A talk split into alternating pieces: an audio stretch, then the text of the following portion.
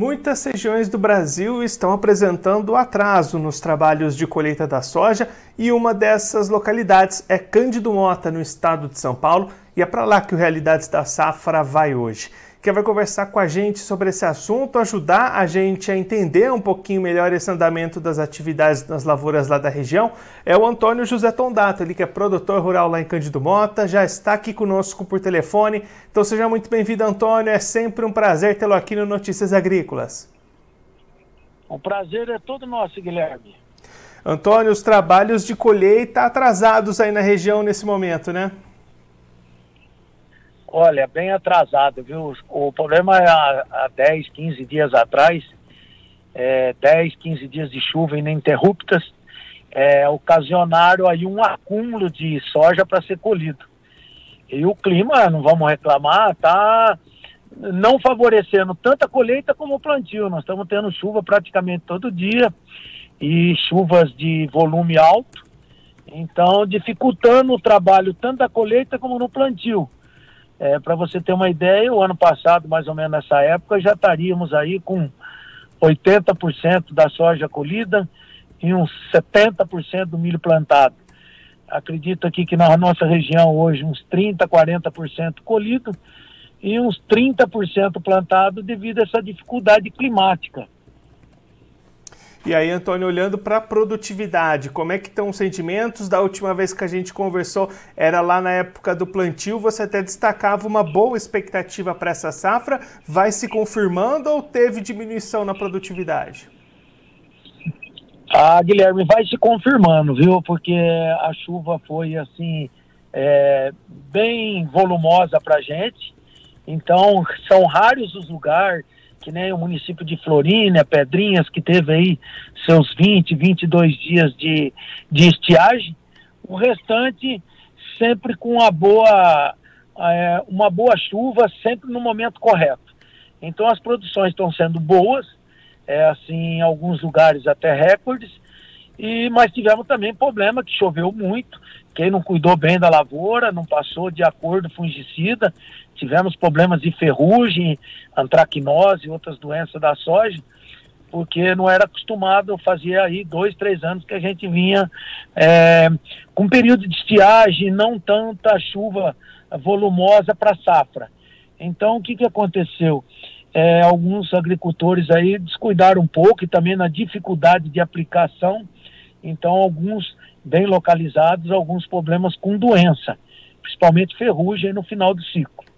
Mas é, o que está dificultando é o clima. Mas não vamos reclamar, é chuva, né? Duro quando é seco. Então está dificultando tanto a colheita, tirar a soja é, da lavoura, como também executar o plantio. E Antônio, daquela última vez lá em dezembro, a sua expectativa era uma média aí entre 60 e 70 sacas por hectare. Mantém essa previsão? Ah, mantém uma previsão aí de 65 a 70 sacos por hectare. Eu acredito que a média vai ser em torno de 65 a 75, que é uma média regional muito boa. Então, acredito que ficou dentro da expectativa que era uma boa safra devido ao clima ser bem normal, bem chuvoso, como há muito tempo na região não se via. E aí, Antônio, para a gente encerrar o nosso assunto da soja, como é que estão as condições de mercado para negociação? O produtor aí da região avançou com as vendas de soja ou ainda tem bastante coisa para ser negociado? É, se a gente tem uma preocupação com o clima, nós temos também uma preocupação com o preço. Se nós estamos colhendo aí 20%, 30% a mais que o ano passado devido à estiagem, o problema nosso está sendo um preço 30% menor de início de colheita. Ano passado nós conseguimos vender nessa mesma época soja em torno de 20 reais. Hoje se fala em 154 reais aqui na nossa região. Então, uma defasagem. Nós aumentamos a produção e estamos tendo uma diminuição nos preços. As vendas estão bem travadas, produtor praticamente vendendo pouco. Contrato também, eu acredito que ficou bem abaixo da média de outros anos contratos futuros, mas a preocupação é o custo desse ano de soja bem maior que o ano passado. E do milho estourou, né? Do milho todo mundo aí acabou comprando adubo, semente, é, ureia, defensivos é, em geral, com medo de faltar por causa daquele, da pandemia nove, dez meses atrás, e isso não aconteceu, os preços hoje estão bem mais baixos. Então nós estamos com um custo de lavoura de milho safrinha, talvez recorde de todos os anos, bem alto mesmo. Então o agricultor tem que ficar bem atento e vamos ver essa comercialização de soja, essa quebra na Argentina, é, sabe, quebra no Rio Grande do Sul, o que, que vai influenciar nos preços. Hoje aqui é o mercado em queda, mas estamos aguardando ver essa reação aí devido às quebras na Argentina e no Rio Grande do Sul.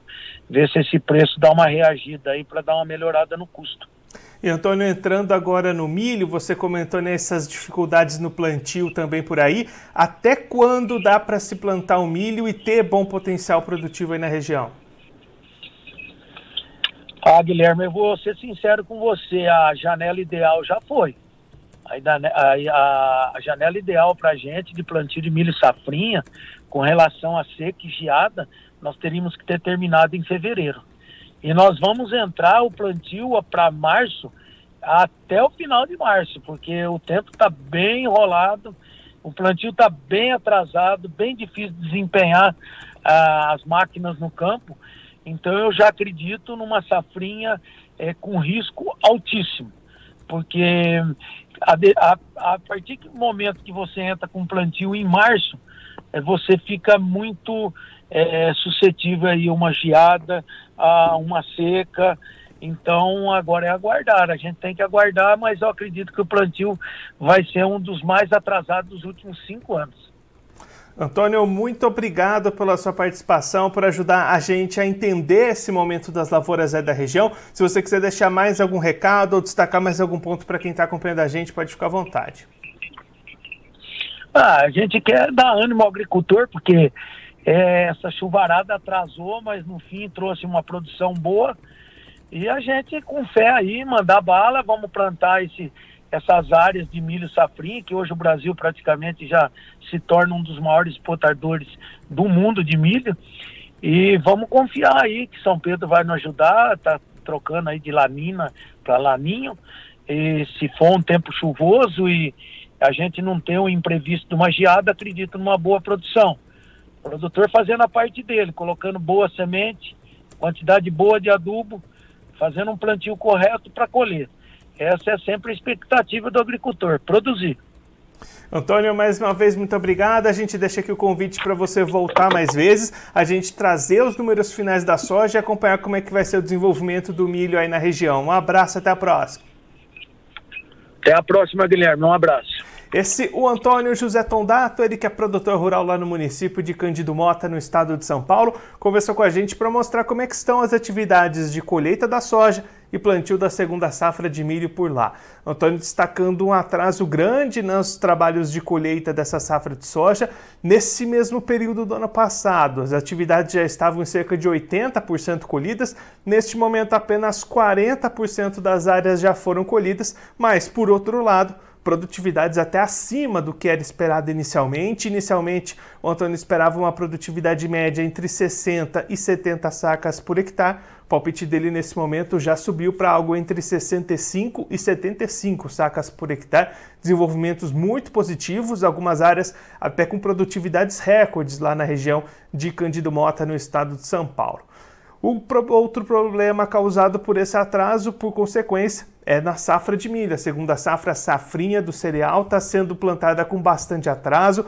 A janela ideal de cultivo já se encerrou no final do mês de fevereiro e a partir de então todo milho plantado passa a ser de alto risco, tanto para seca como para geada lá no final do ciclo. Então o produtor lá de Cândido Mota vai ter uma segunda safra de milho de bastante apreensão acompanhando essas movimentações climáticas.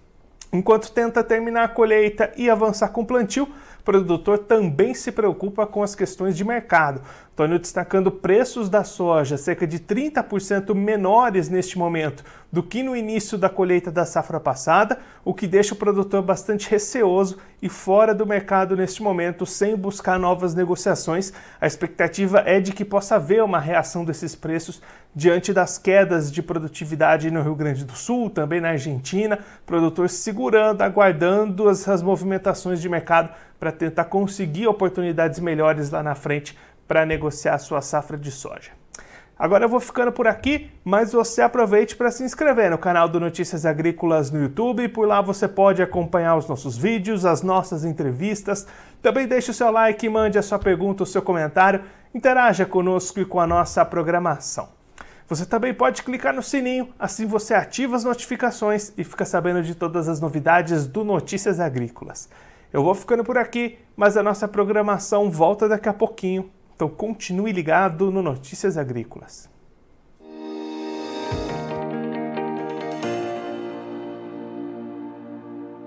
Participe das nossas mídias sociais no Facebook Notícias Agrícolas, no Instagram arroba Notícias Agrícolas e em nosso Twitter arroba Noteagri. E para assistir todos os vídeos, se inscreva no YouTube, na Twitch, no Notícias Agrícolas Oficial.